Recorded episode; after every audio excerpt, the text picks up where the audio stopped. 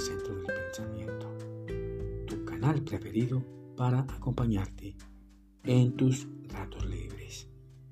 Recuerda degustar una rica y caliente taza de café. Qué buen aroma.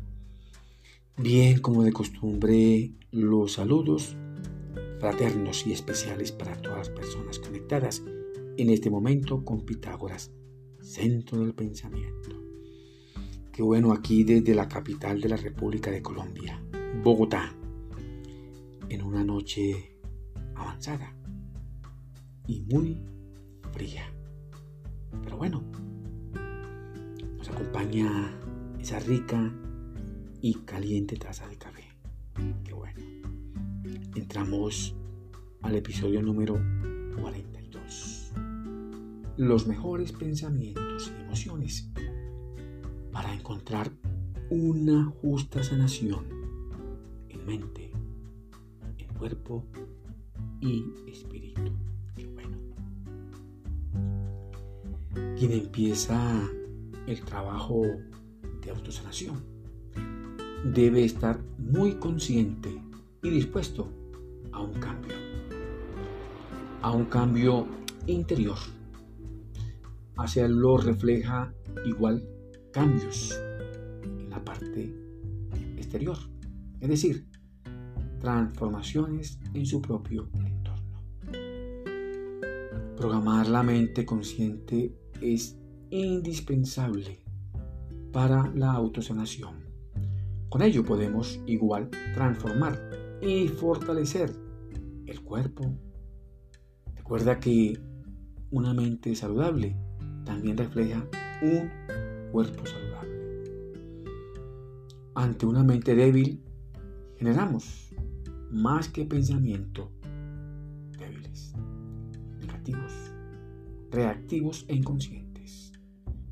En una mente débil y enferma afloran creencias inútiles, la miseria, el odio, la rabia, la terquedad, las verdades prestadas, ajenas. Todos estos recursos reactivos y negativos crean problemas muy serios en nuestras vidas. En verdad, esto se afecta significativamente el proceso de la autosanación.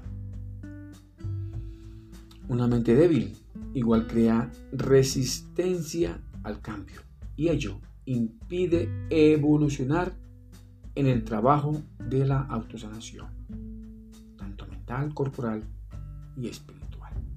Te pregunto, ¿para qué sirve la terquedad? ¿Estás dispuesto al cambio aún con tu terquedad? A muchas personas poco les importan las consecuencias que acarrean ciertas enfermedades.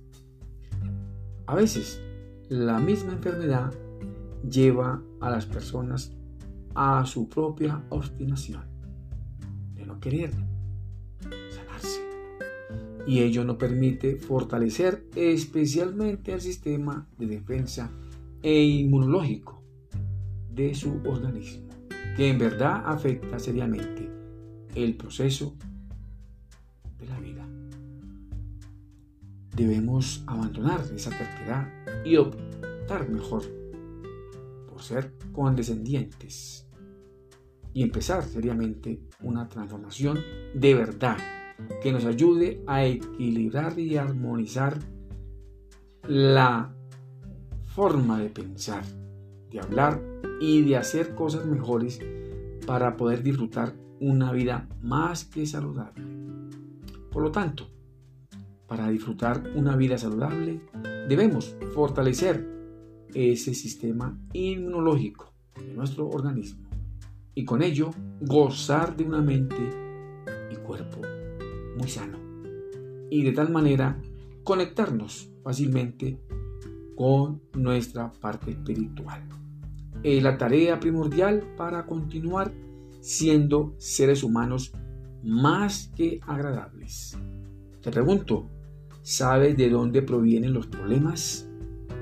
Posiblemente de una dificultad intelectual o de las experiencias y creencias que obtenemos cuando vamos construyendo una entidad y una realidad propia o ajena a nuestra propia personalidad. Así, por ejemplo, una creencia y la falta de información de ella nos lleva a no comprender una enfermedad y eso nos genera problemas internos. Debemos controlar mentalmente los eventos externos. No hacerlos generan igual problemas. No resolverlos generan también incertidumbres y modifican de cierta manera la mente consciente y subconsciente. Además, su incomprensión podría crear emociones fuertes, negativas y también dañinas, como enojarse, de rabia, de ira y de odio consigo mismo. Recuerda que el único enemigo u oponente que tenemos vive en nosotros mismos, ahí oculto, escondido. Pues todo es mente.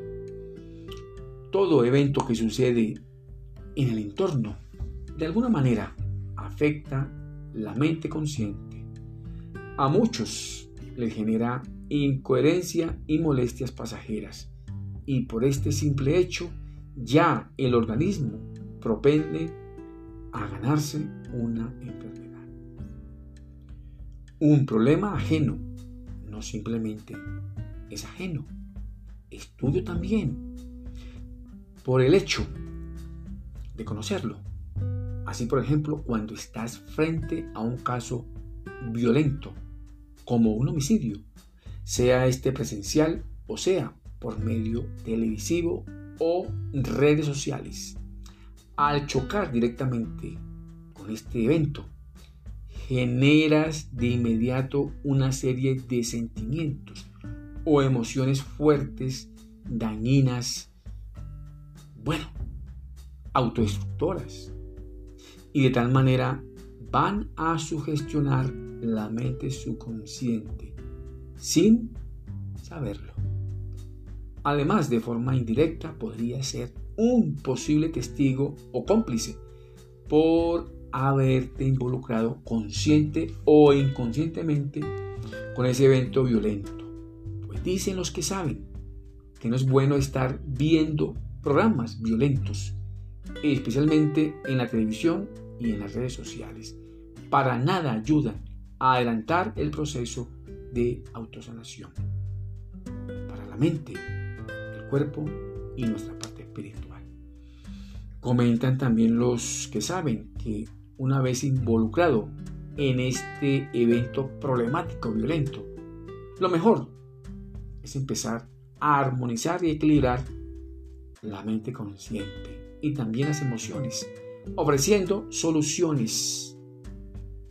Por ejemplo, enviando buenas intenciones para que la investigación de ese caso violento avance a favor de lo bueno, de lo mejor. Con ello estás corrigiendo y controlando tus emociones. Y ese mismo problema, no hacerlo, posiblemente te provoque caos y conflictos en tu interior. Y te cuento que no es bueno para la salud, tanto mental, corporal y espiritual. Empezar el cambio a tu favor ahora mismo es lo mejor. Para direccionar esas energías emocionales altamente dañinas y destructoras en tu organismo. Y con ello poder uno liberarse de una posible enfermedad. Lo ideal es disfrutar la vida de una forma más que saludable. Qué bueno, te deseo muchos éxitos para ti, tu familia y tus amigos. Que Dios el Grande nos bendiga y nos proteja. Nos vemos en el próximo episodio y qué bueno por escucharme. Gracias.